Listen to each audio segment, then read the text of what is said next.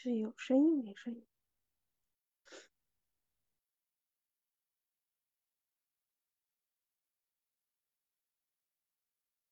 欢迎收听《新桃换旧符》，我是桃三李四梅十二。然后，哎呀，我太不勤快了，咱们这个那个叫做播客节目更新的非常不定时啊。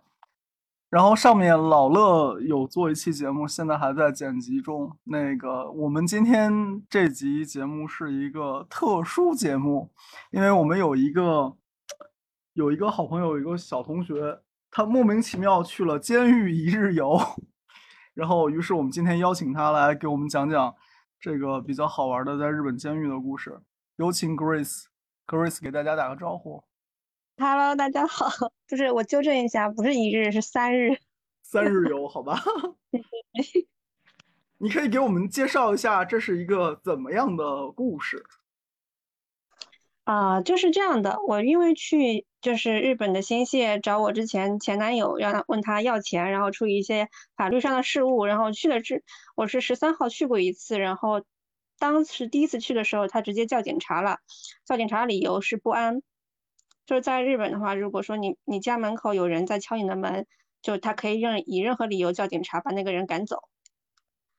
哦，那他等于就是个老赖了，然后老赖使用法律手段是吧？那还是对。然后第一次去的时候，那个晚上他那个警察就说你不能跟他说话了，你今天不能跟他说话，请你马上离开。然后就嗯，就让我走了，然后第一天就走了。然后第二天的时候，因为我去他学校跟老师反映了，然后老师说这个是私人事件，只能你自己去找他解决，所以我又去了。然后呢，他再报再次报警了。这这，然后就是老赖用起法律手段还是比较可怕的。然后发生了啥啊？然后因为他其实我我我觉得这种事情不至于要报警，对吧？但是他这个这次报警之后，其实我当时有听到呜啊呜啊呜啊呜啊那种警，就是。第一次来，第一次的时候没有警声的，第二次的时候他们就就是叫了，就是开了那个警笛了，开了警笛过来了。就正常人，我们第一反应应该是救护车，不会是警。对，我以为是消防队的什么什么，我不我不以为是警车。嗯。然后，然后因为后来我就是在警察局，我问警察了，因为在日本的话，就是男女问题这个对他们来说是非常大的问题，就很容易出现那些暴力事件。了解。所以，嗯，对，所以他们就开警笛了。然后我来的时候，我当时就跟他说：“我说他是一个，就是他是一个骗子，他在利用你们，你们应该抓他，而不是抓抓我。”然后呢，他们不管，他们说只要对方打电话了。警察就会来，然后把我赶走，不管什么原因。啊，那你这个挺受委屈的。这个让我想起来一个事儿，就是前两年还就是还是在网上吵得比较凶的，就是有一个中国姑娘嘛，因为她室友室友的这种情感纠纷，然后给人家开门，结果她成受害者了那个。啊，对。我我估计是这种事情在那边比较敏感吧，尤其对这种就是。男女感情的事情，然后，嗯，被捅一刀，或者是就是出现暴力事件的，很就是在日本是很频繁发生的事件，所以对于警察来说，这样的事件对于他们来说是大案子，所以他们就是一路开着车过来的时候，就是呜哇呜哇开过来的。我是后来才知道的。啊，这个真的真的是长见识，就感觉这种故事在身边发生啊。对，然后，然后他们帮我就是先让我就，其实日本警察就不会对你使用暴力，但是因为我不是不不会说日日文嘛，他们也不会说中文，所以沟通中基本上都是用翻译或者是用英语，所以我在我在他们报警出，他们就他们来了一盆人，就是数一数，就是可能有有十个这样子，然后有有几个警察去跟那个房子里的那个男的说话，然后有几个警察跟我说话，就沟通嘛。然后我们差不多沟通了一个小时，他们让我直接去警警察局。我说，如果说你们要把我带到警察局的话，那你们把那个男的也一起带走。他们说不行，不可以。然后这个时候来了一个就是会说中国话的翻译，然后非常就是严厉的跟我说，就不行，他不能走，你需要跟我们配合一下，或者你离开。然后来了一个日本大姐，然后后来才知道，那个就是审查我的警察嘛，他说这个女的是他们警署的大人物。就是类似于可能就是办案就嗅觉很灵敏的一个人。他来了，然后就跟我说了几句，就说要要查我的包，就查包。然后我的背包就被打开了，然后在我背包的最底下有一个水果，就是我其实是拿的是牛排刀，但是那种牛排刀我是套了套子的，在最底下。但是他们因为看到那个刀了，然后量了一下那个刀，是没有刃的吧？有有，对，就是牛排刀前面不是有点套套的，后面有点有点刃嘛，对不对？嗯，对啊。对。因为我平常就是之前带过，就是用来割水果啊什么的，比较方便，就一直带在包里了，所以就没拿出来。那被他们查到了，然后就说就是要拘留我。然后我当时想说什么情况？然后就是他们在就就我刚才发的那个嗯那个什么什么收收押目录的那个交换书里面就写了嘛，就是他们在。几月几号几点钟？然后在每个地方，然后看见就是描述了一下这个事情嘛。然后就他他就是他们现一系列操作，就是让我就是他们会拍照，然后说这个刀是多少厘米长，然后让我指着我，他就让我端着那个那个包，然后指着那个刀拍照，然后就把我用他们的那个手铐铐上了。然后我现在才知道，就是手铐也有什么 small、medium、large 的，反正我是小号。好吧。嗯哦，你刚才提到的那个交付书，我看你前面发到那个喵喵喵群里面了，就是压收品目录交付书，然后上面盖的是新泻西警察署，然后司法巡回，然后还有一个叫做石什么石田的一个警官的。印章对这个警官就是一路以来跟着这个案子的，因为他是专门处理就是妇女儿童这方面的案子的，所以他就是接我案子那个对应的警察。然后那刚才他们说那个大人物就是他的领导，就专门说这个，反正我现在我当时是以刑事案件被带走的，就是他说你被。被拘留了，然后就是要要配合调查这样子。然后我看它上面写的是被疑者，当然这是日语了，我当汉语读了。被疑者什么什么死路，然后被疑者就是我的名字嘛，然后再是那个法条就写的那个冲炮、刀剑类所持等取缔法违反被疑事件。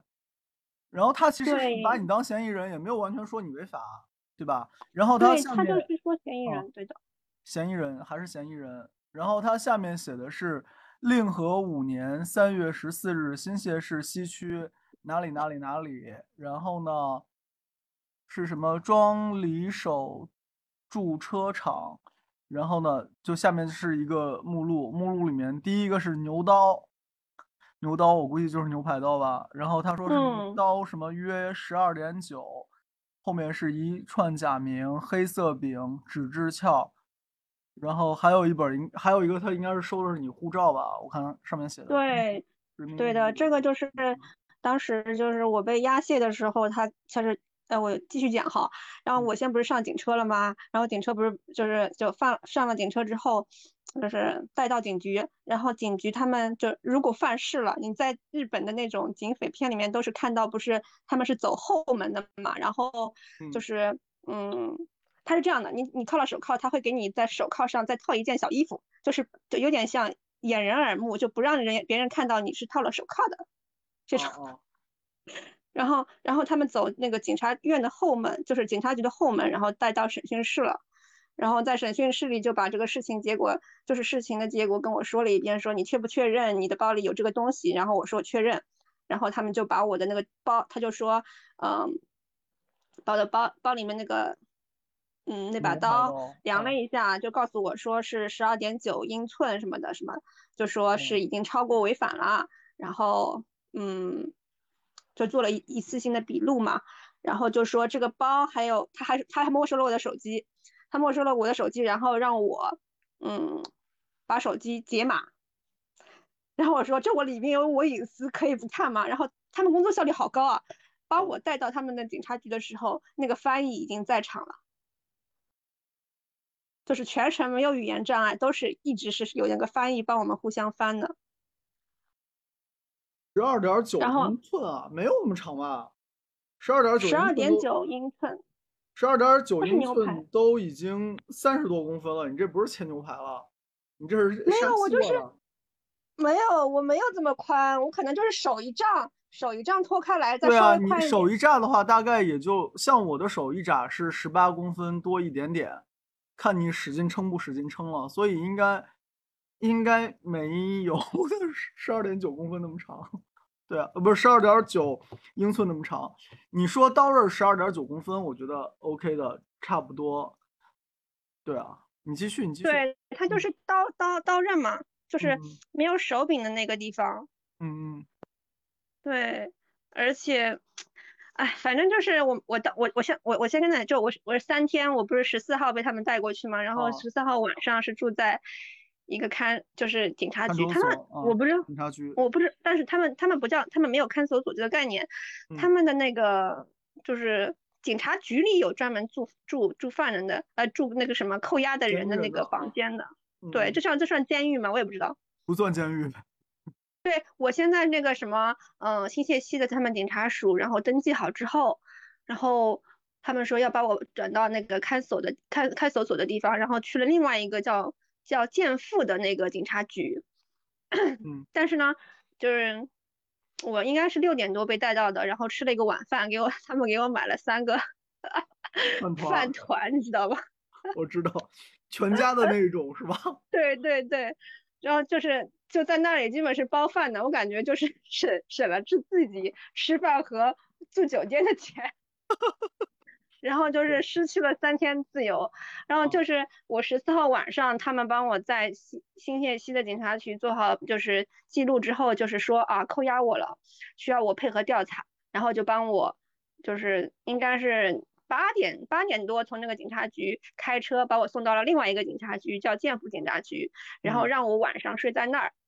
嗯然后他跟我说，呃，我的那个牛刀是要没收的，我的嗯两个手机他们是要调查的，但是他们不会看，就是不会就随便看东西的。然后那个翻译跟我说，请相信日本的警察，他们不会乱看的。所以我把我的手机号全部解码了，就嗯赤裸裸的给了他们。嗯这事儿后后面讲，后来发现他们翻我手机过了，翻的是我的手机的那个图，呃，照片。哦，对，但是我不知道他们还动过我手机什么。我现在出来之后，我一直怀疑他们是不是可能在我的手机上装装什么定位，知道我在哪儿啊什么的。我有点有点这种怀疑。？我觉得手机那么小小一个东西里面，没有没有装这个东西的空间。你说它监控你的号码，我觉得倒是有可能。它装东西进去塞不下吧？我觉得塞不下。所以我我就我就有点就是那个被害那个妄想，你知道吗？然后现现在他们说，先是我十四号到了那个新的警局住嗯一晚的地方，然嗯后那个警局里面接待我的是一个，就是因为我不是女的嘛，然后就就是女嗯到了女生女的看守所里面，我第一次见到看守所真的好干净，我感觉有时候做 就我我进去之后是九点，你知道吗？他让我是嗯几点钟睡觉？嗯他让我嗯十一点半才睡觉，然后在这个过程中就是一直在在帮我做登记。我的嗯包里面，他帮我的包里面所有的东西登记了一百一十八号，你包真能装，好大一包啊！就是他很多东西一样一样给你列出来，哈，一样一样给你写出来。就比如说我有说个包里面有那个一个小螺一个棒棒丝糖，两个棒棒糖，对，哦，然后他说，比如说像点现金，像像像人家会计那个盘点现金一样，多少钱几个，多少钱几个这样子。好吧，就是十块的有几张，五块的有几张，一毛的有几个，对吧？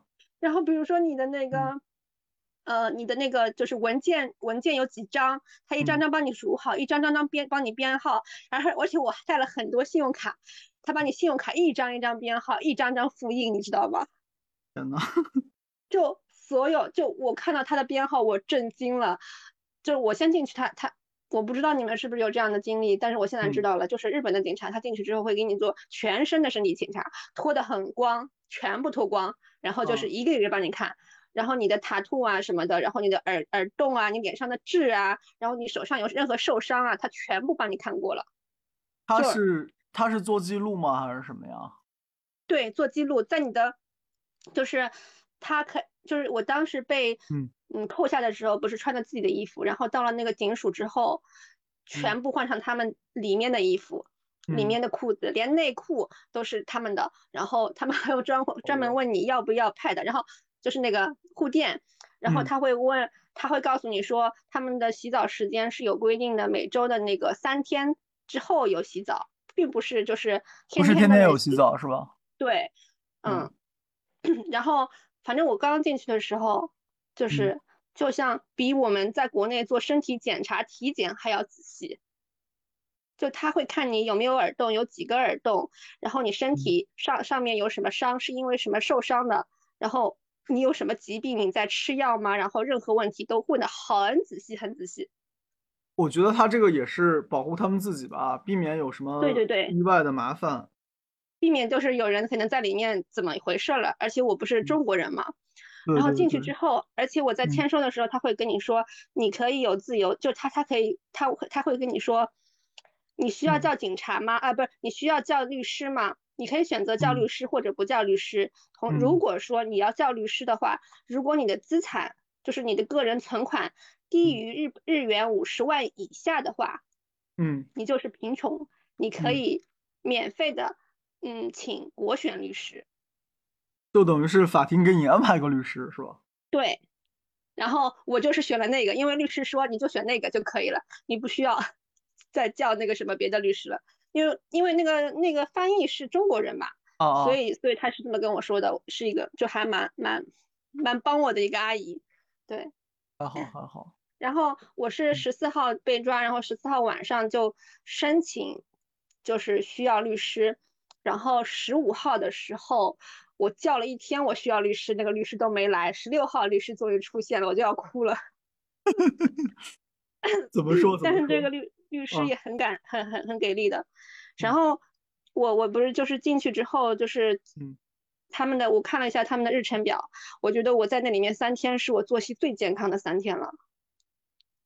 他们是嗯七点钟起床，嗯，起床之后他会让你呃刷牙洗脸，刷牙洗脸是五分钟时间，刷牙洗脸洗手五分钟时间，然后你洗完之后要把那个水槽打扫干净，嗯，然后。然后再让你回到你自己的小房间。哦，再说一下，就是 我是第一次住，我觉得他，我第一次住就那个那个建富的警署那个那个看守所，相对来说比我第，我住了两两个警看守所，第一个看守所比第二个看守所要陈旧一点。他那个他那个自己的房间里面也是有冲水马桶的，但是他的冲水马桶冲水和洗手这两个开关是由警务人员控制的，就是你洗完你上完厕所，你要跟他说我上上完厕所了，然后他就会把你冲水水冲掉和洗手，嗯嗯，是这样一个一个情况。然后第一天去的时候，他他还跟我他们说是七点钟，呃七点钟起床，八点钟吃饭，然后中间会问你说你要不要嗯。嗯，剪指甲，你要不要看报纸？呃，你要不要那个梳头发？你要不要就是那个刮刮胡子？还有啥？你要不要运动？看书。对，对，就这些。然后这是你的，就基本上每一天都会问你的。嗯，对，反正我觉得，就因为我待的时间少嘛，我觉得还还不会很无聊。然后。我是十四号的时候，因为而且他们很贴心的，他们正常正常不是说他们是晚上，呃，他们是五点钟，第一个那个看守所是七点早饭，十二点中饭，然后六点晚饭，九点钟熄灯。因为我那天去的时候是二十三点才去的嘛，然后说让我睡足八小时，所以我基本上是睡到八点半之后他们才让我起床的，就没有硬性让我起床。了解了。对，对。他他算是他算是。他怎么能七十二小时呢？是他们规，他们法律规定是嫌疑人是可以，就是没有没有没有那个任何证据情况下扣押七十二小时是吧？还是啥？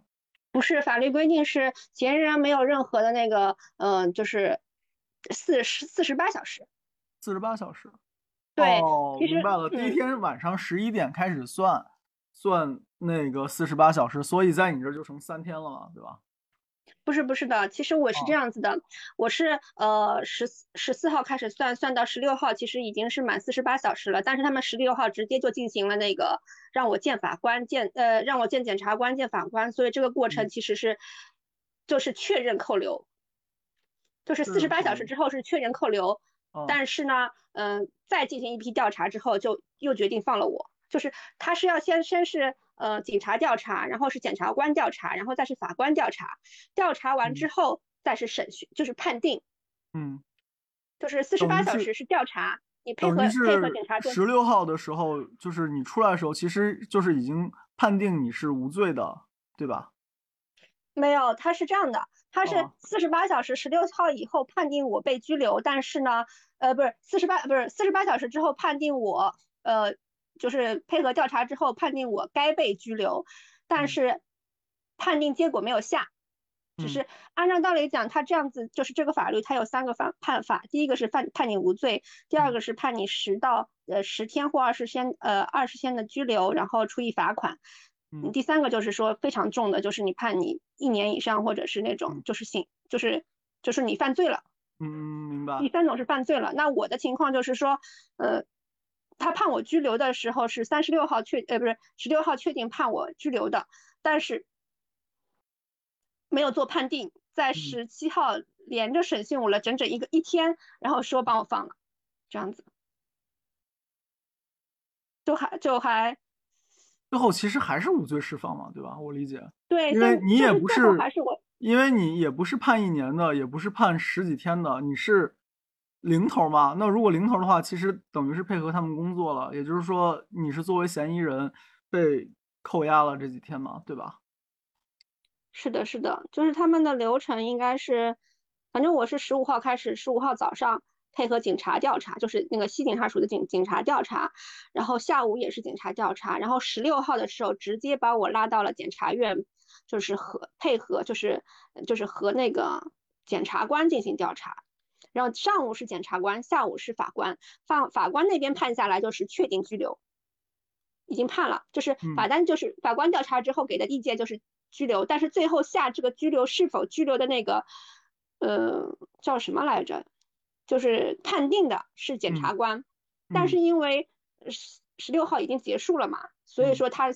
是十七号做判定的，十七号的时候是早上又来了那个警察，下午还是那个警察，连着问了我一天的时间，然后在下午就是，然后我因为我十六号的时候我说我要见我要见我的我要见我的律师，然后那个法官已经就是跟我调查过之后，他说判定拘留，那我说我要见律师，因为我我我说我签证过期，我我签证马上就要过期了，然后我我你你这样子拖着我，我会那个黑在这里的。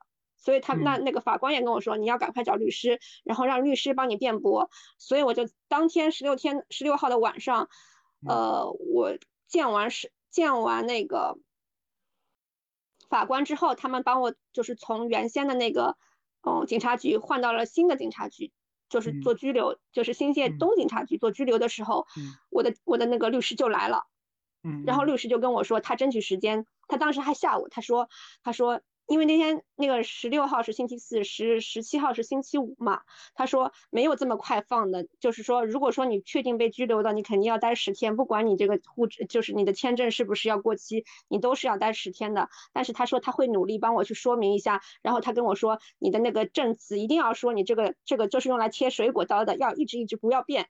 然后呢，就是就是这个就跟我说，呃，就是我现在这个情况，你也不知道带刀。在在包在在包里带刀是，嗯，违反违反法律的，而且就是，其实我是一直都是就跟检察官和法官都是这样说，因为我的那个刀拿出来的时候是从最底下拿撬出来的，因为他们一直是说我有我要侵害那个渣男的那个动机，你知道吗？哦，就一直在跟我说这个。然后我跟他们解释说，你们帮翻我包的时候，我那个刀在我包最底下。如果我要杀他的话，我应该是随身携带，而不是说放在包包。对啊，这翻半天翻出来太影响动作了。对呀，对呀，我就是一直跟他这么讲的嘛。然后那个那个检察官，因为我十六号上午见那个检检察官的时候，我觉得我能够感觉到他他没有想要定我的罪，但是那个法官他是定了我的罪了。但是最后那个决定是那个检察官下的嘛，所以我也跟他说了，我说哦。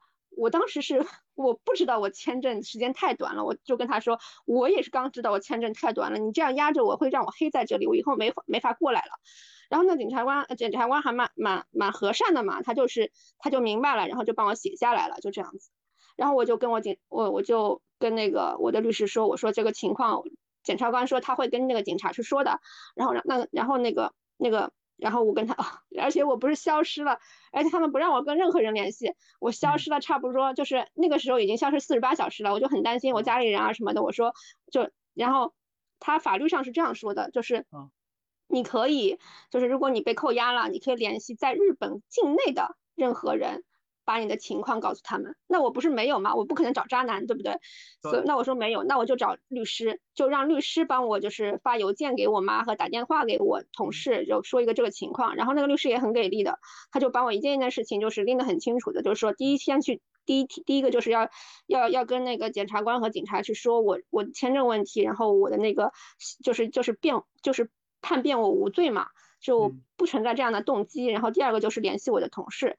然后第三个，呃，还是干嘛？我就问他，我说我这样的情况对我签证有没有影响？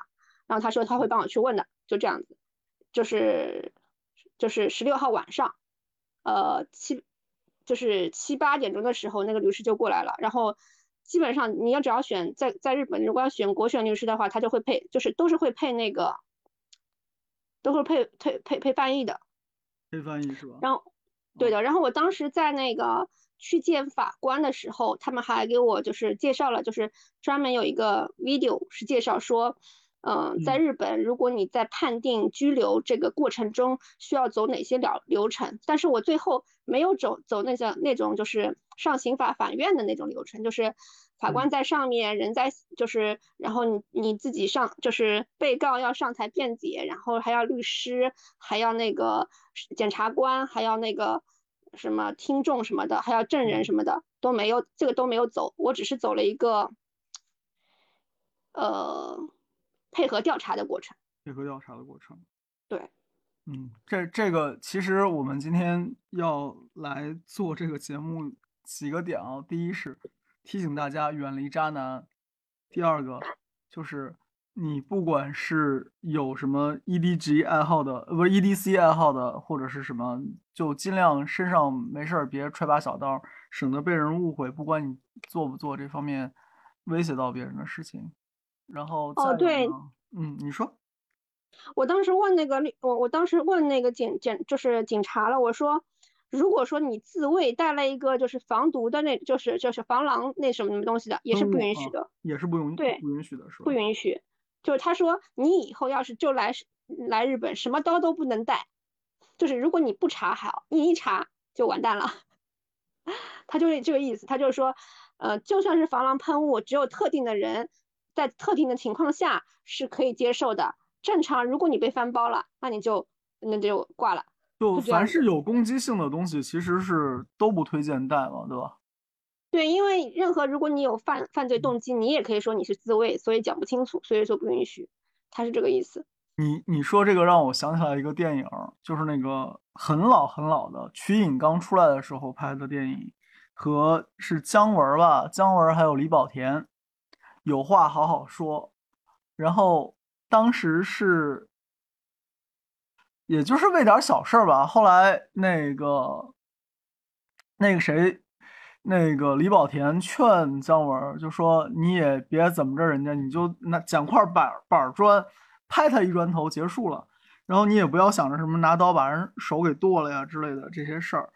然后就是怎么讲，就是在正常人能接受的范围内，总归是有个解决的。然后不要走极端。然后你这个呢，我就是感觉是你其实没有走极端，但是对方一定要把你表达成你在走极端的情况，对吧？然后才让你有这么一个无妄之灾。对，因为我这是刑事案件，因为对方就是渣男报警就是以不安为报警的，所以他们看成这是刑事案件了。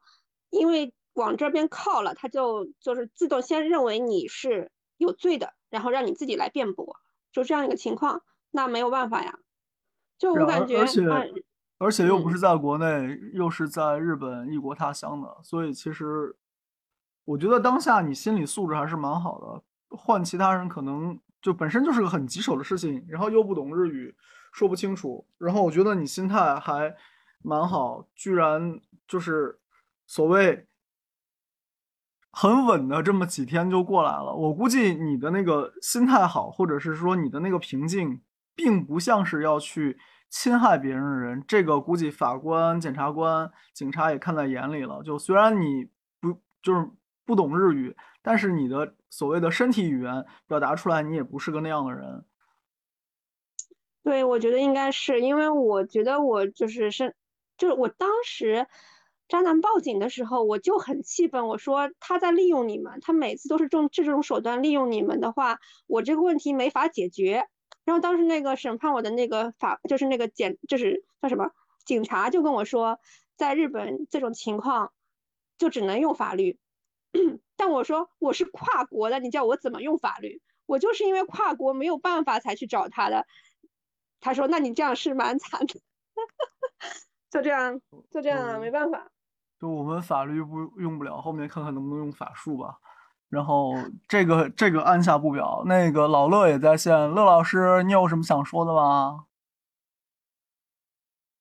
或者说大家有什么想说的吗？可以开麦啊，示意我。那个我帮你们开麦，或者你们自己开都 OK。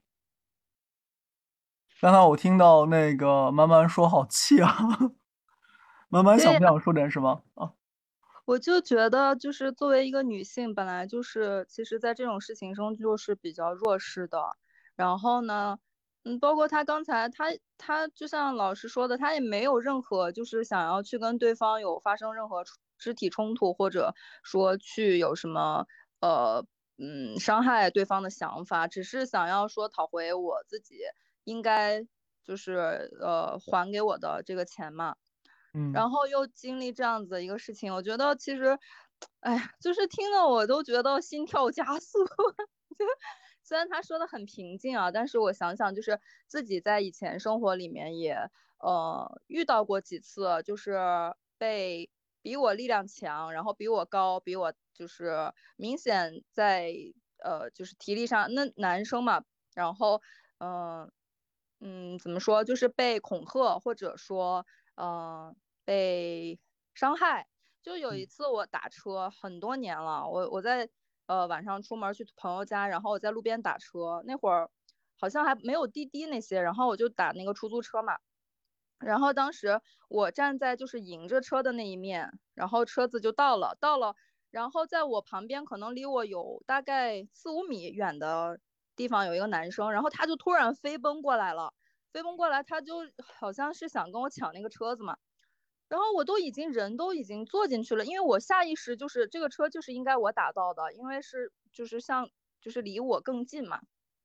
然后我就坐在那个，我就开了车门，就是往那个后座准备要坐下去的时候，那个男生突然就把那个车把我那扇车门就是砸就是砸向我，然后我头当时就被撞到了。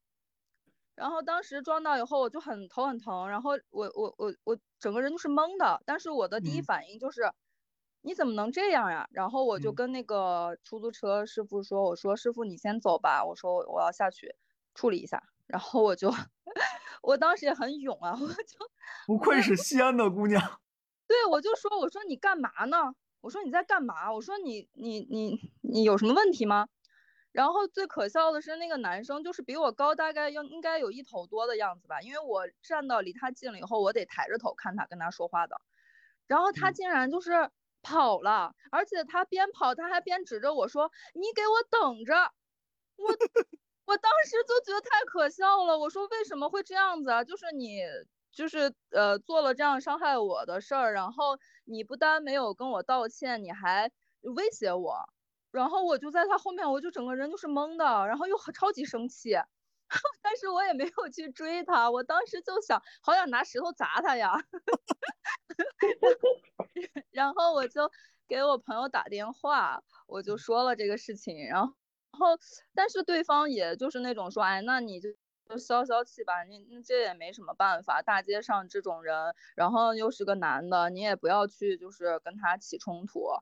然后后来我就冷静下来想这些事情的时候，就是可能因为我的性格本来就是那种有点儿，就是有点天不怕地不怕的，但是我这两年也会有所收敛，因为我真的觉得可能是因为我运气好，并没有遇到什么实质性的伤害。那因为以前就是比如说我被偷手机，我都会直接就是把手机从偷我手机的人手上抢过来的那种。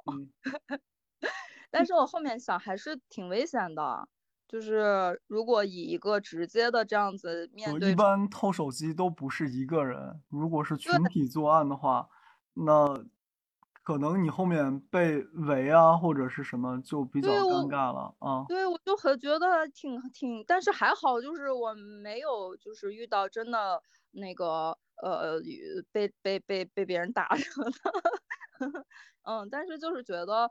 嗯，听这个事情就是觉得，哎，我们就是作为一个女生，本来体力上也比较弱小，嗯嗯，然后就想，哎呀，还是保护好自己吧，就是不管在在什么情况下，在哪儿，嗯。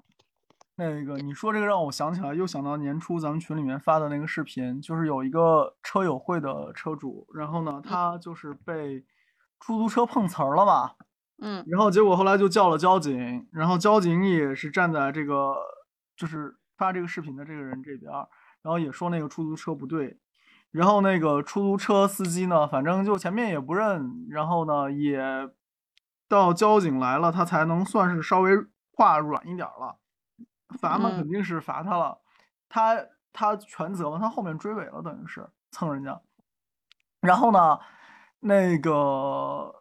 就是拍视频的这个车友会的车主，他就说：“你你这个样子是不行的。”然后怎么怎么样？然后刚好是过年期间，然后广东人习惯就是见面都发一个利是嘛，发一个红包。嗯。然后呢，结果他就给那个给那个的哥发了个红包，说：“你这样不行的。”然后怎么怎么样？然后呢，但是给了他一个红包，然后那个红包就一下子让让那个的哥就情绪就崩了，你明白我意思啊？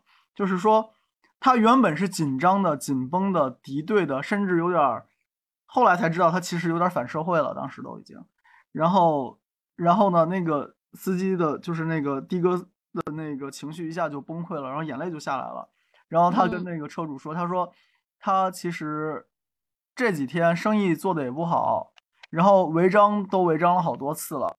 然后呢，他还。”就是他是看见别人好，他就有点不爽了，然后呢，他还带了剪刀在身上。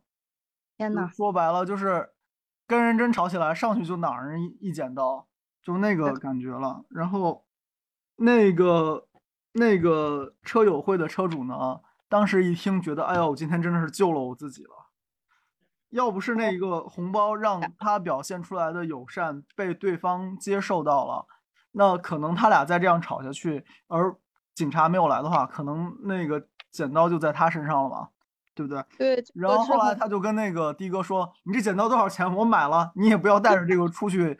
你带这个出去，你把你自己害了，也把人家害了。你把剪刀卖给我，我买了。”然后最后他就等于是把那个的哥的剪剪刀给扣下来了。然后，然后就就怎么讲呢？就是我不是说这个社会有恶意啊，但是当人。压力在极大的状态，就是在极大压力的状态下，会怎么样说不清楚的。所以其实要真的是要小心一点。就像你后来没有追那个胆小的那个你等着的那男生，那我觉得这个是明智的，穷寇莫追，对吧？然后有没有说因为就是大家都秉着，然后一些一些不该发生的事件发生了，肯定有，对吧？没有的话就不会有唐山那个新闻了。然后，反正我觉得，就是我不是说整个社社会浮躁啊，我是说，当大家的处境都不是特别好的时候，难免产生压力。但是你要想方法自己去给自己减压，然后不把自己逼垮吧，或者说不把自己逼到那个折返不回来的地步。就像 Grace 是去要钱，但 Grace 没有把自己。逼到那个地步，对吧？然后，即便对方是，哎呀，渣男，我们就不评价了。反正就是故意让他被警察误解，在不懂日语的情况下。但不管怎么说，Grace 自己的这个得当的应对，我真的是说是得当的应对，然后使这个误解至少在检察官那边、在法官那边、在警察那边是最后被解开了的。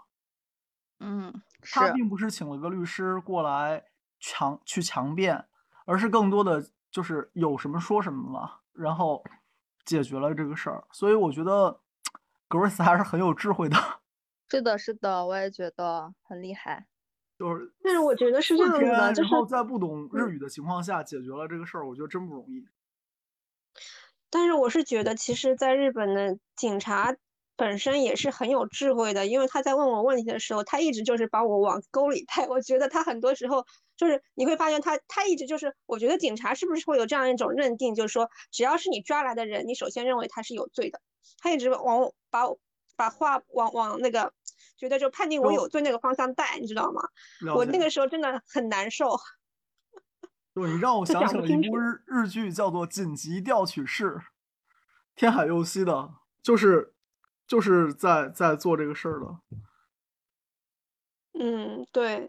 然后乐老师有什么想说的吗？啊，你说，你继续，你说完我想我想说一下我的经验哦，就是就是原先就是看那场警匪剧，你没有觉得，但是你真正就是体验到你七十二小时轮番被调查，你真的是经历真的很累。我就当时跟他们说，你们警察体力实在太好了。我就是除了吃饭的时间，其他的时候都在配合调查。我说我好累，我等到那个等我到十七号的时候，我已经是我说我跟他我跟他们说我很累了，就是就是我我就是他你们想问什么就问什么。后来你知道吗？十七号的时候我就开始跟他们闲聊了，然后那个警察还跟我我不知道那个警察是为了就是拉近我跟他的关系还是怎样，他就说了他自己私人的，就比如说他也在跟他老婆打官司，也是一个金钱诈骗的事情什么什么的。然后我当时觉得。我当时已经是就是已经完全就是没有办法配合他们很好的去去协调调查，只能说跟他们闲聊了，不然我的那个精力已经是 就是就七十二小时被剧的感谈下来，我，真的好累，太累了。第一次体验说被调查其实是一件非常累的事情。就是持续三天，不停的有人来问你问题，然后不停的有人来问你一样的问题，是吧？对，不停的有人来来回来回问你问题，然后到最后一天的时候，他就从他说你你我是三月七号到日本的，然后他三月七号从三月七号到到三月十四号这这段这段时间你干了什么，一件一件事情全部要说清楚。然后我当时还后来我想我我终于明白他为什么要这样子，他是想看看我没有撒谎，因为我发现他我我后来拿到拿到我的手机之后，我发现我的手机的手手机的照片被翻过了。然后当时跟那个谈话的时候，那个警察还问我你是不是吃饭的时候拍了什么照，吃了什么东西。我突然间想到，原来他们是看这些东西。就他想看一下你说的跟你拍的照片对不上，还是对得上？对，对他们会查，就是我不知道他们到底还查了什么，但是我知道他们查了照片，其他就不知道了。了解了。那个乐老师在吗？乐老师要不要说哎，点啥？听得见？吗？听得到，听得到。哦，因为因为我刚刚可能点一个东西没点开，所以我一个头没听到。就我当时 我听哦的时候已经关进去了，我吧刚刚已经在你继续。脑补是怎么进去的。其实，但我我我觉得有一个建议可以给大家提一下，就是说，因为我们现在待的地方应该属还属于那种国泰民安吧，就是治安指数会相对比较好。如果你是在一个呃你不熟的地方，外出门在外，嗯你一定要小心，因为我们经常也会有这样一个幻觉吧，就是说，一个是觉得这个这世界好像还是很太平儿都像上海一样安全，是吧？对，第二个呢，就是有时候有些人可能稍微练过点东西，比如说什么什么各种防身术啊什么，会觉得自己很猛。但一定要小心，就这世界上其实没那么安全，特别在国外，他准备掏个什么东西出来。我记得那个时候有一个什么片子啊，有一个叫《甜蜜蜜》吧，嗯《甜蜜蜜》里边有一个桥段，就是呃，曾志伟演的不是一个黑帮老大嘛，啊，对，他当时不是逃亡嘛，就逃到美国去了，嗯，遇上几个混混问他要手表，他不给，最后最后一个黑帮老大在就在那个美国就就被俩混混就给囊死了那种。好的吧。所以当时我的感觉就是说，大家出门在外就是一定要，就是说，如果有警察有什么，就一定要，一定要怎么说啊，不要有过激的行为或什么。如果遇到坏人什么，如果能拔腿跑的话，尽量拔腿跑那种。他一定要小心。这不仅是男生女生在体力上的差别，甚至即使你是男生，身高马大，在国外也就或者在你不熟的地方，也一定要先要保住自己的生命安全。特别是像现在，像前面提到的。梅老师也提到，就你不知道你身边的哪些人，他可能情绪的不在正好在某个状态，这样的话，他的情绪可能会导致你是一个无妄之灾，这样这样就很不划算那种。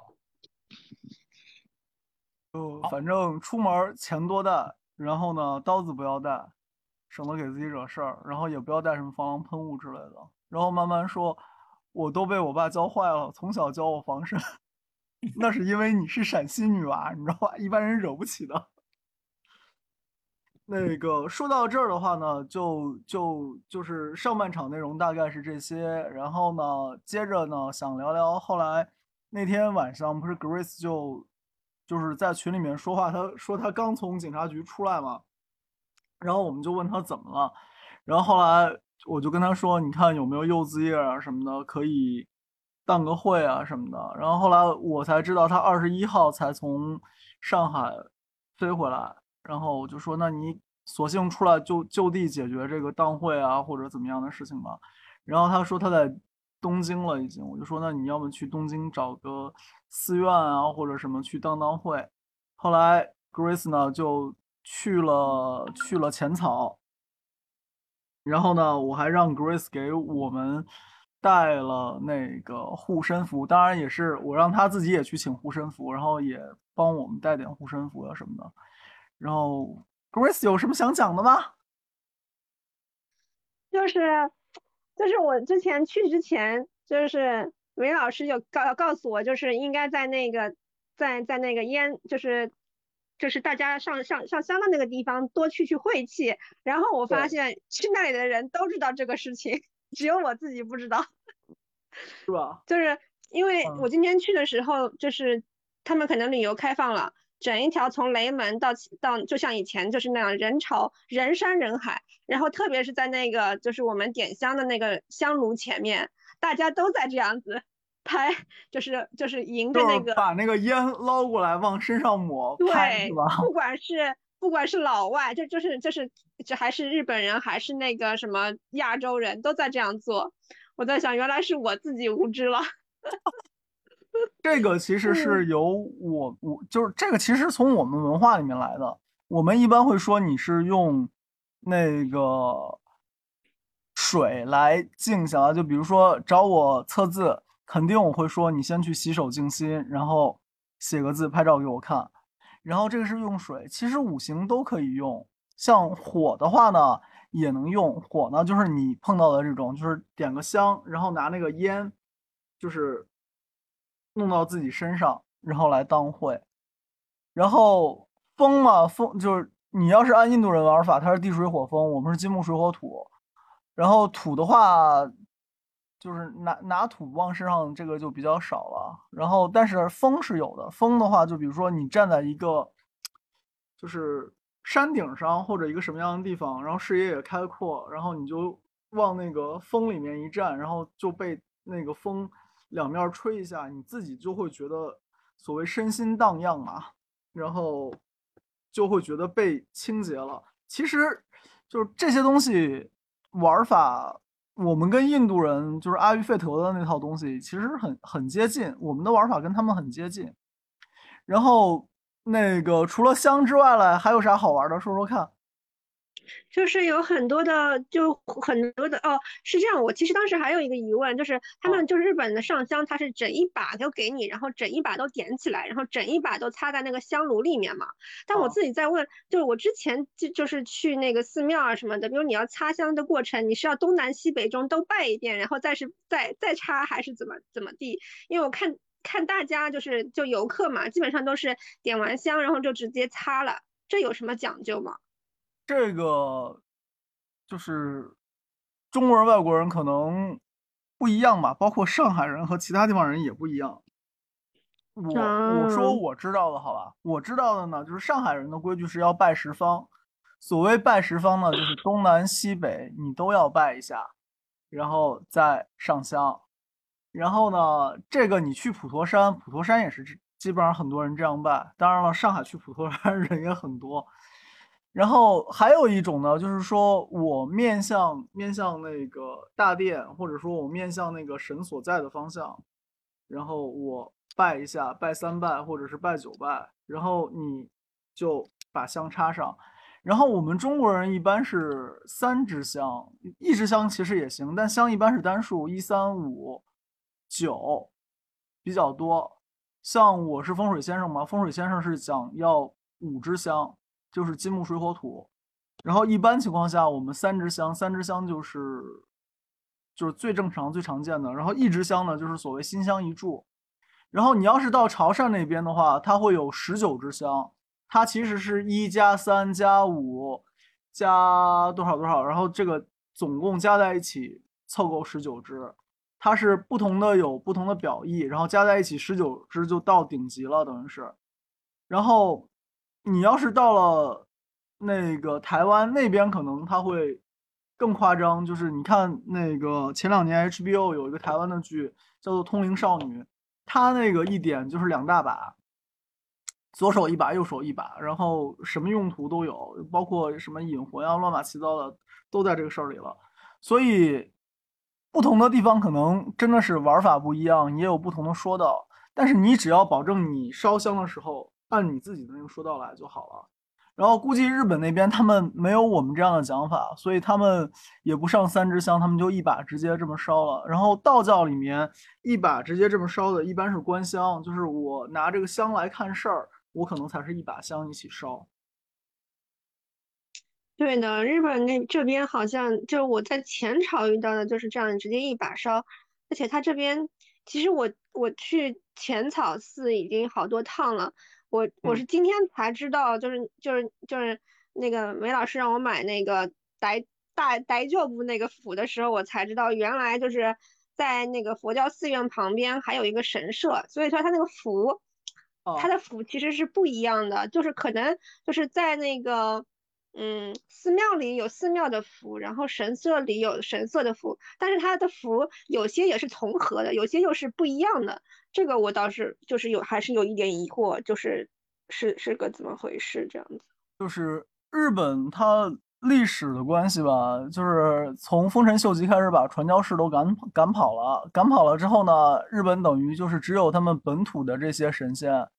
山神土地的，然后再有就是他们那个他们那个最大的王，然后他们家号称不是万世一系，然后那个神神系嘛，再有就是佛教传进来的这些，然后后来他们在江户时代叫做神佛习合，就是说，哦，我们家这山神呢不是纯粹山神，他是什么呢？他是某某菩萨变的。然后就按这么个思路，所以他们的那个神仙和神仙和菩萨就等于是合二为一了，这叫神佛习合。然后所以他们就神仙菩萨其实不是特别分，在江户时代，然后再加上江户时代它是有很多藩嘛，就是你可以说它是有很多的领主这种小国。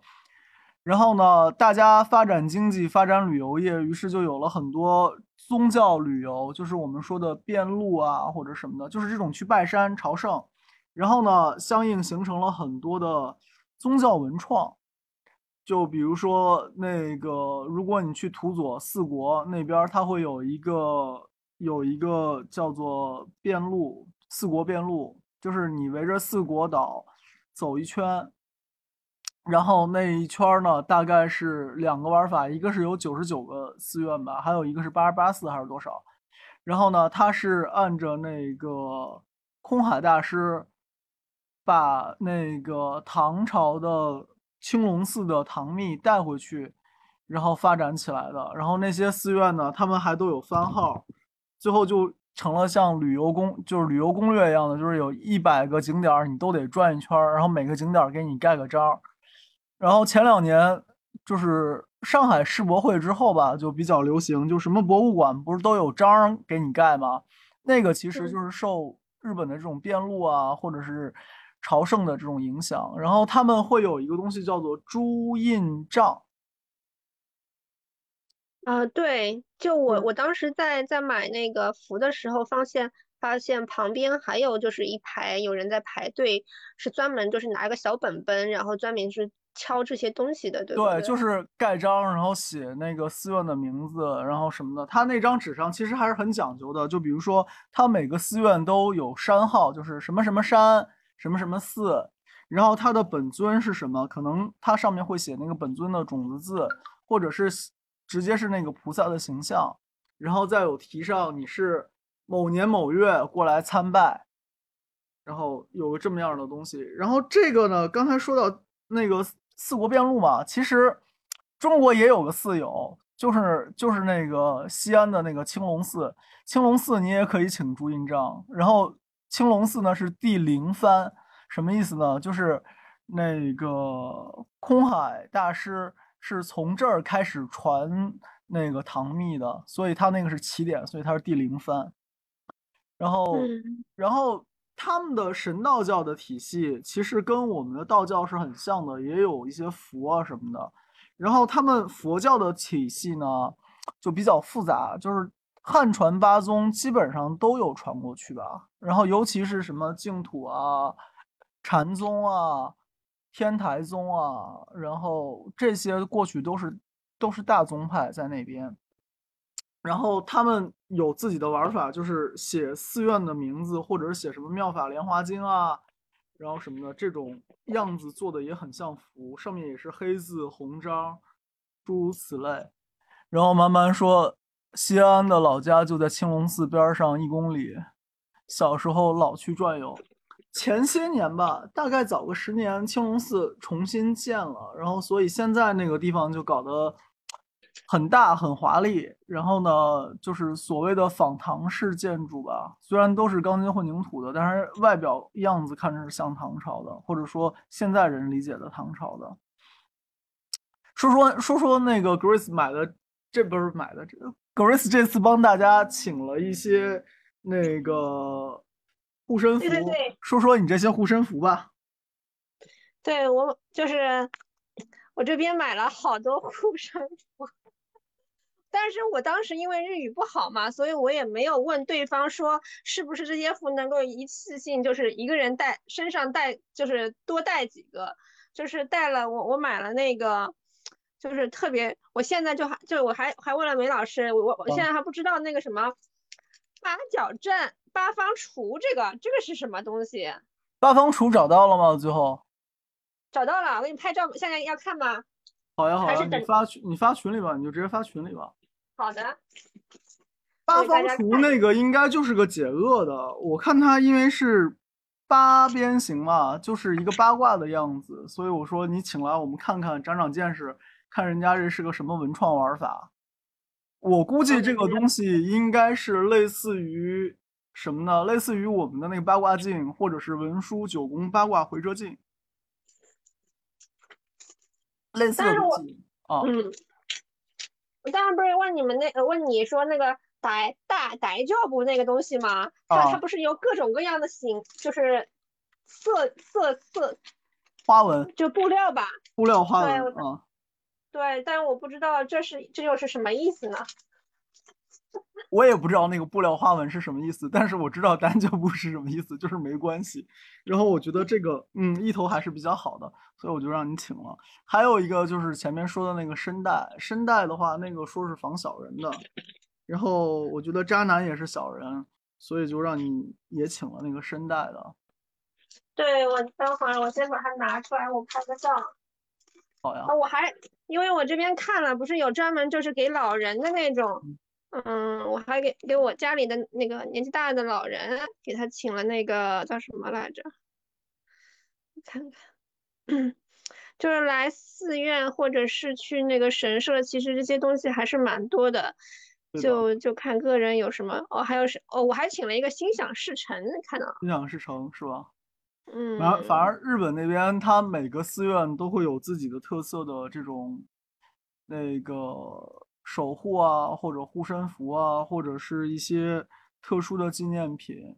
然后京都那边寺院会更多嘛，然后京都的那边的有一些会更有名，比如说那个有一个药葫芦，那个据说很有名。还还有是那个千枚通，就是小纸片儿，然后生病了。把那个纸片一起吞下去，跟药一起吞下去，然后这个不建议模仿啊，我只是说说你们当知识听个乐呵。然后再有的话呢，还有什么？还有一个是又跟空海上师有关系的，号称是最强护符，叫什么名字我忘记了，反正展开有好几米，你你就是真请了这个就不要展开了，也比较贵。他们讲法是说这个东西不要打开看，打开看就不灵了。但是我觉得其实无所谓了。他说不灵了是因为是说你拆开是因为没有信心嘛？你如果拆开只是好奇，我觉得也无妨。然后算这些东西算是特色的日本宗教文创吧。然后还是蛮有意思的，作为旅行纪念品。对我，我发一张照片到群里，但是有就就因为我就看那个说不要打开看，所以我拍的时候就有一个，我就没没把它打开了，看一下。好呀，我们等你上图。看到了吗？呃，我把这个发到。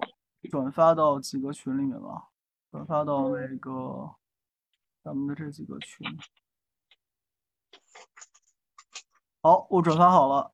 你看啊，这是这中间这个就声带，对吧？从右往左读，身带玉守护金龙山浅草寺。对，你看这就浅草寺，它的山号就是金龙山。然后在那个身带旁边的这个呢，身带那个我看过里面的东西。就是它就是个小木片儿，上面写的。对，这个应该可以拆，我拆开来给大家看一下吧。你别拆了，我有现成图，我直接发现成图吧。啊，好。然后那个转发，它是一个小木片，上面写的种子字啊什么的。然后我觉得这个还是比较有日文特色的。之前跟大家分享过啊，就是那个日文发音，其实它那个五十音图，除了是。汉字的简写之外，它跟那个梵文华严字母表也是有一定关系的。然后，然后那个单单 job 单 job 发一下给大家看。单 job 其实我之前发过图，然后那个刚才发的那个 Grace 这张图里面，就是有一个，还是接着说刚才那个正中间的粉红色。有粉红色绳子的那个就是单脚布，上面写的“大丈夫”，就是没关系，单脚布。然后下面还有一个手御守护，这个是什么呀？啊，这个就是心想事成，他写的是，我看一下。然后旁边还有一个那个佛教的万字符的那个是啥？给你，这个这个就是给老年人那个，给老年人的是吧？然后你看他那个。左边的那个就是八方除首浅草神社，你看它是一白二黑三三什么三碧四绿五黄六白七赤八白，没有九子，九子被剪掉了。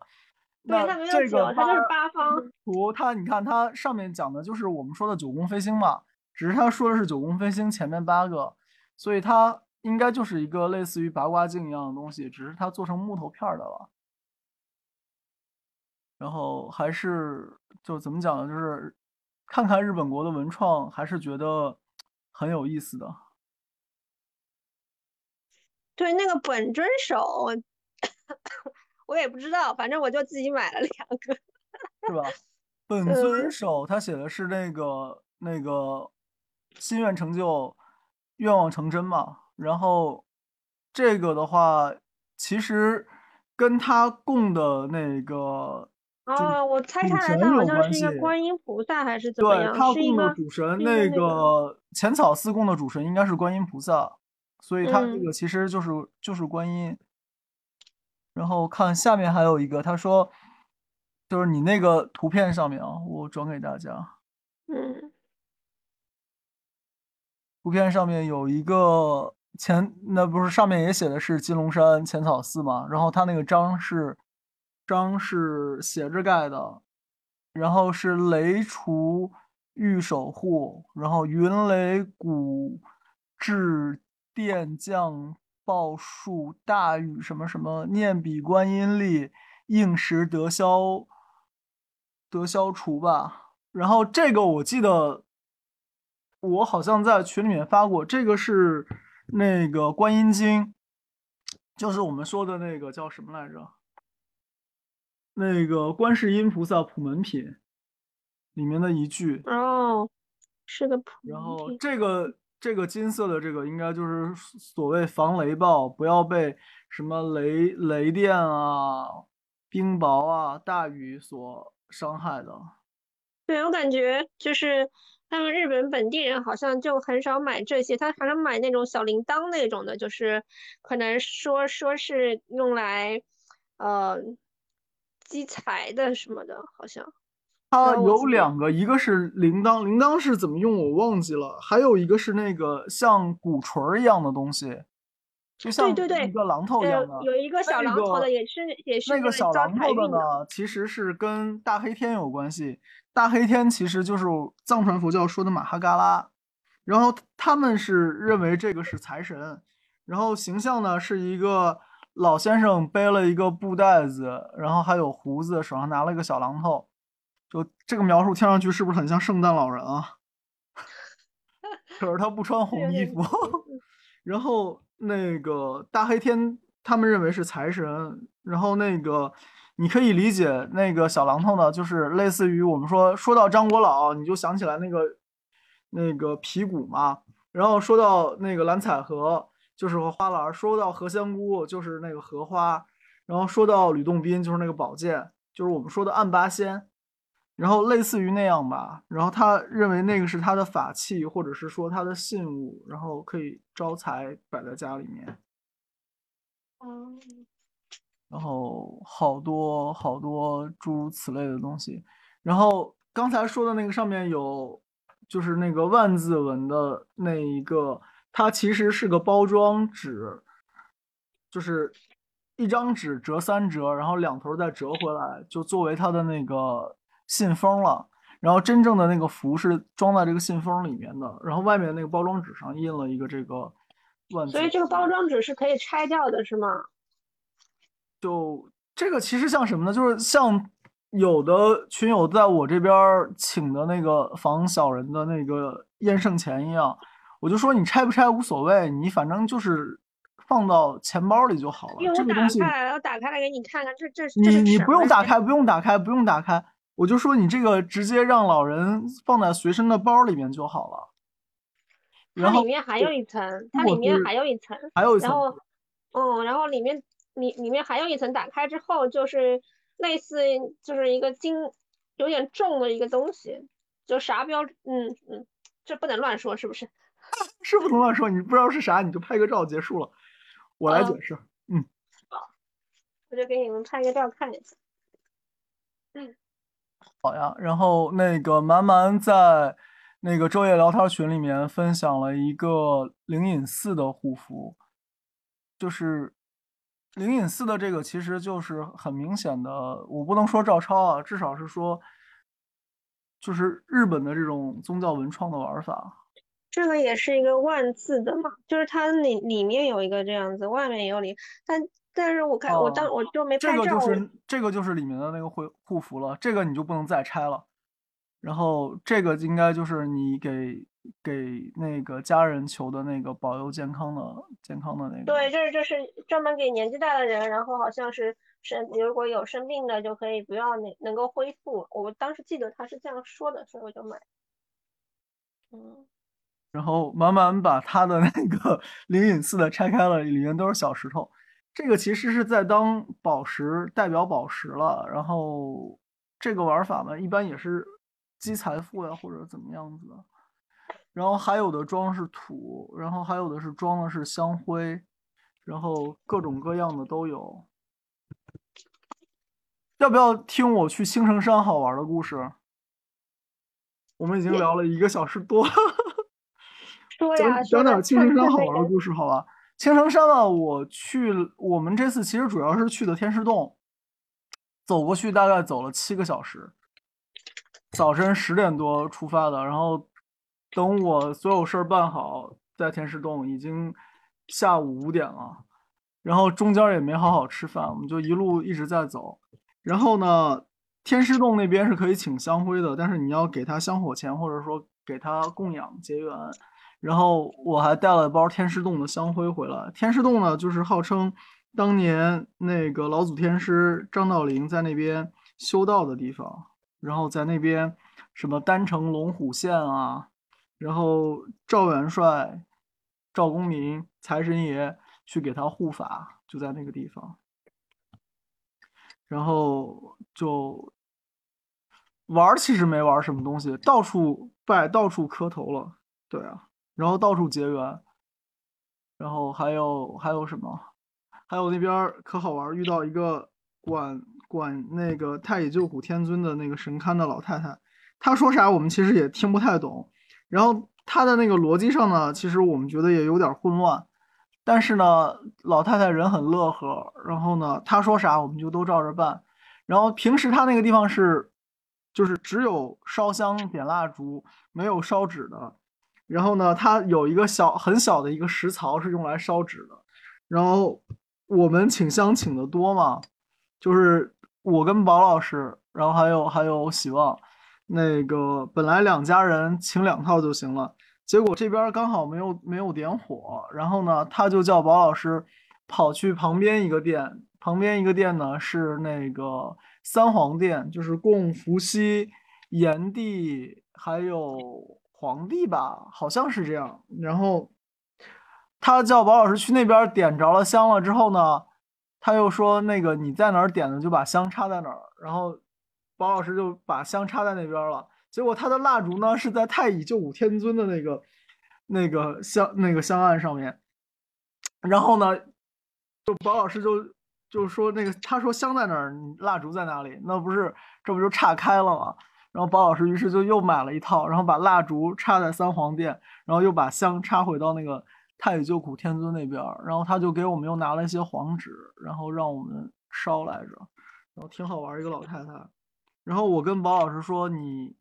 就是上山，如果遇到穿红颜色衣服的，不管是老太太还是小姑娘，然后你都小心，他们是一些什么神仙，或者是空行母啊、画线来的。然后，尤其是这种，就是让你觉得完全没有逻辑的，那可能更是。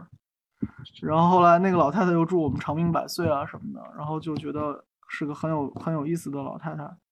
然后上山的时候，我们做了一段滑竿。下了滑竿之后，碰到了一个卖卖那个雪莲果的。雪莲果就是一种长得像红薯，但是芯儿可以透亮透亮，当水果吃的一种类似于根茎类植物吧，就是不是土豆，也不是红薯，它叫雪莲果。然后呢，这个东西好像是青城山那边特产，就。我老婆买了一个十块钱，他就十块钱一根这么卖的。结果宝老师呢就没有零钱嘛，那个老太太也不没有二维码，也没有手机。然后呢，宝老师就给了他一百，然后老太太就把一百揣兜里了，然后要卖一个大的给宝老师，就是正常的那个可能是一拃长，给宝老师找了个两拃长，然后两个手抓着那么粗的那么一个雪莲果。然后老老太太也听不太懂我们说话，就赶快给他解释说不是不是，是来个十块钱的。因为其实不是我们可想吃这个东西，而是看老老太太爬到山顶上也不容易，那个地方在天然图画的位置，然后就叫就是想的是等于是买老太太点东西嘛，毕竟是山民也都不容易，一把年纪八十好几，爬这么高。然后宝老师还提醒我说：“没事儿，没事儿，就这样吧，就这样吧。”然后我我还没反应过来，后来我们就拎着在老太太那边买的那个雪莲果，他跟喜旺买了，我没买，然后就往上走，然后就想起来我之前说的那个，就是穿红颜色衣服的，不管是少女还是小孩儿、小女孩儿还是老太太，你都。对他们好一点，他们可能都是空行母变的。然后结果，结果宝老师就说我，他说：“你看你刚才那个一百块钱就不该要回来，对吧？为啥不该要回来呢？那个这么无厘头、这么不合逻辑的，估计就是你说的空行老太太。结果再转眼看，那老太太就没了。然后那个老太太用宝老师话说，宝老师看见她是走进了一家饭馆儿。”然后我们在找找到那个饭馆儿，那个饭馆里也没看见老太太，嗯，老太太就真没了。所以那个搞不好就真的是什么空行母画线啊，或者是什么的。而且他拄了个拐杖，但是听包老师说，后来那个人走起来，就我们看见他背了大概几十斤的东西嘛，因为是一满满一箩筐的那个那个雪莲果，然后所以这这就不是个普通老太太，她也可能就是个平凡老太太，但她在我们几个人面前表现出来的，那就不是个一般老太太能做的事儿，反正。这算是在青城山上面比较奇妙的经历吧。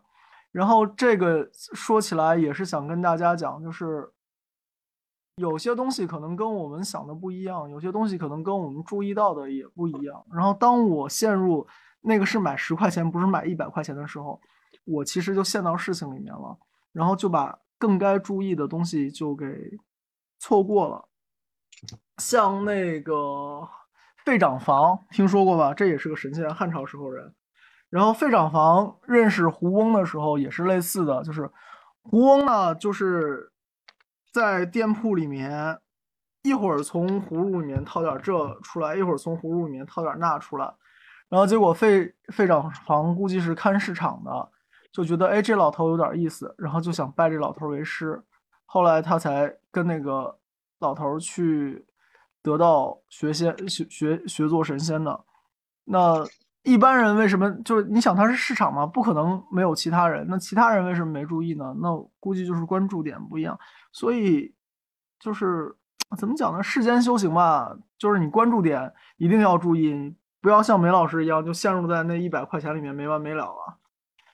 就是一百块钱买十块钱东西一定得找九十，这就是梅老师犯的错误。好，那个我故事就讲到这儿，大家还有什么想聊的吗？有什么想聊的，自己主动上麦，然后我给你们开静音。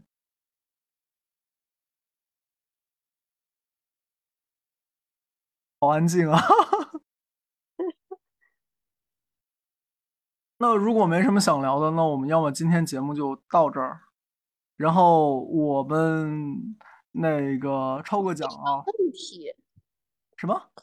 有一个问题，问，啊，就是有点外行啊。但是如果如果要是说像比如术数啊什么这种东西，它是偏向于道教的嘛？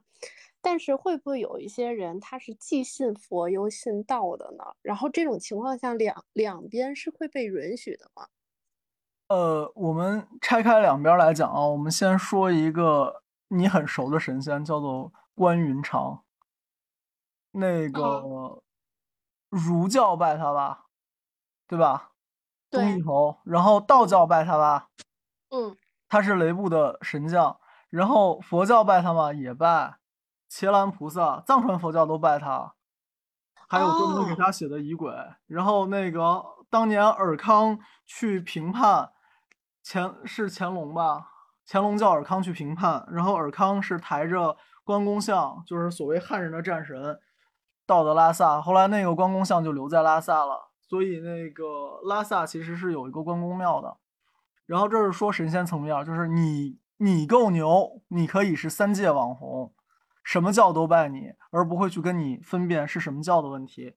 然后我们再说一个人，僧一行，唐朝和尚，对吧？他师傅是开元三大士，这是后来的事儿。他前面其实有学很多道教的东西，然后后来他。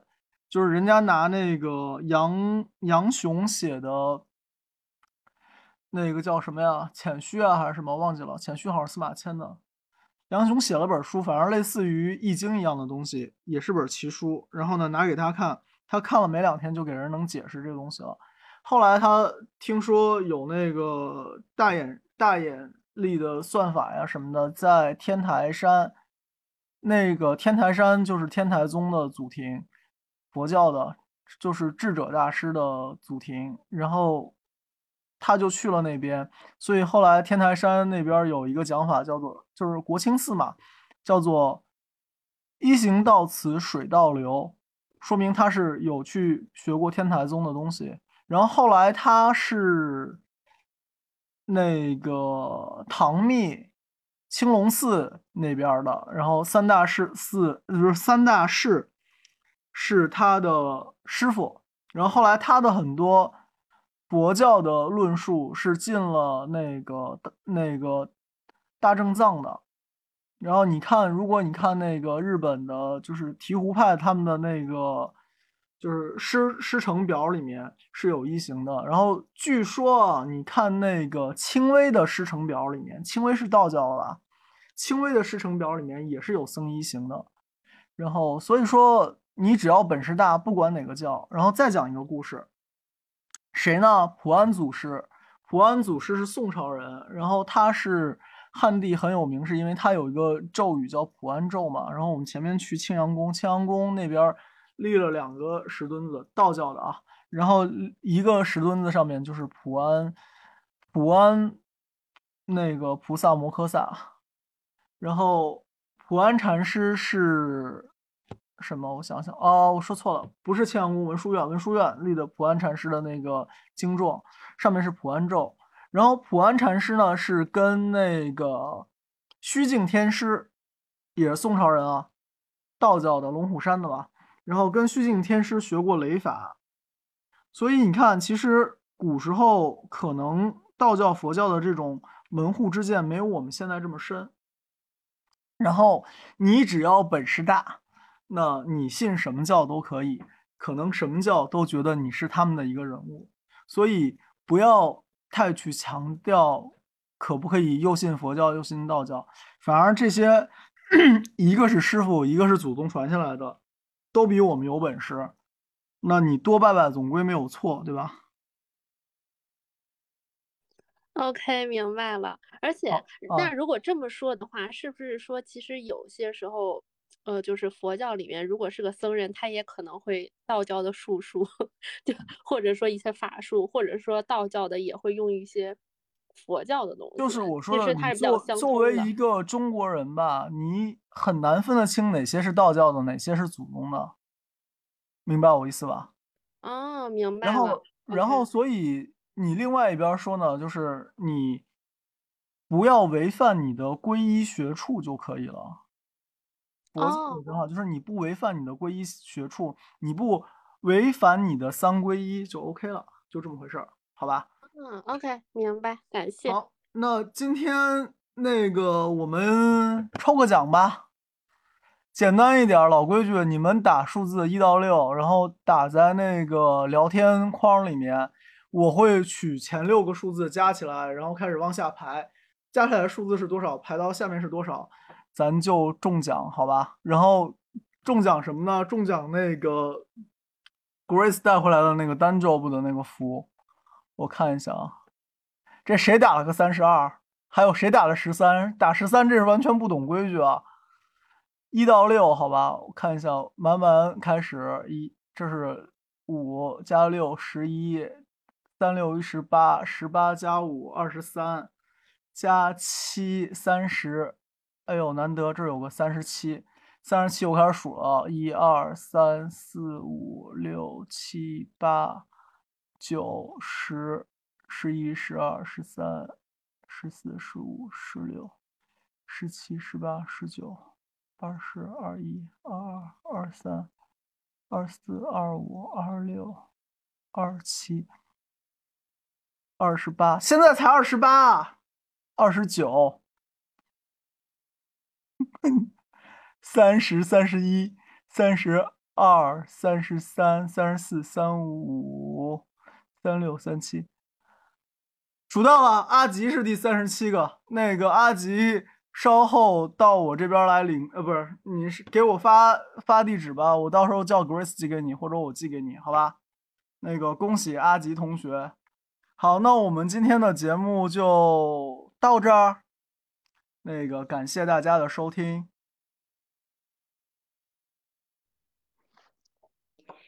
谢谢梅老师，谢谢梅老师。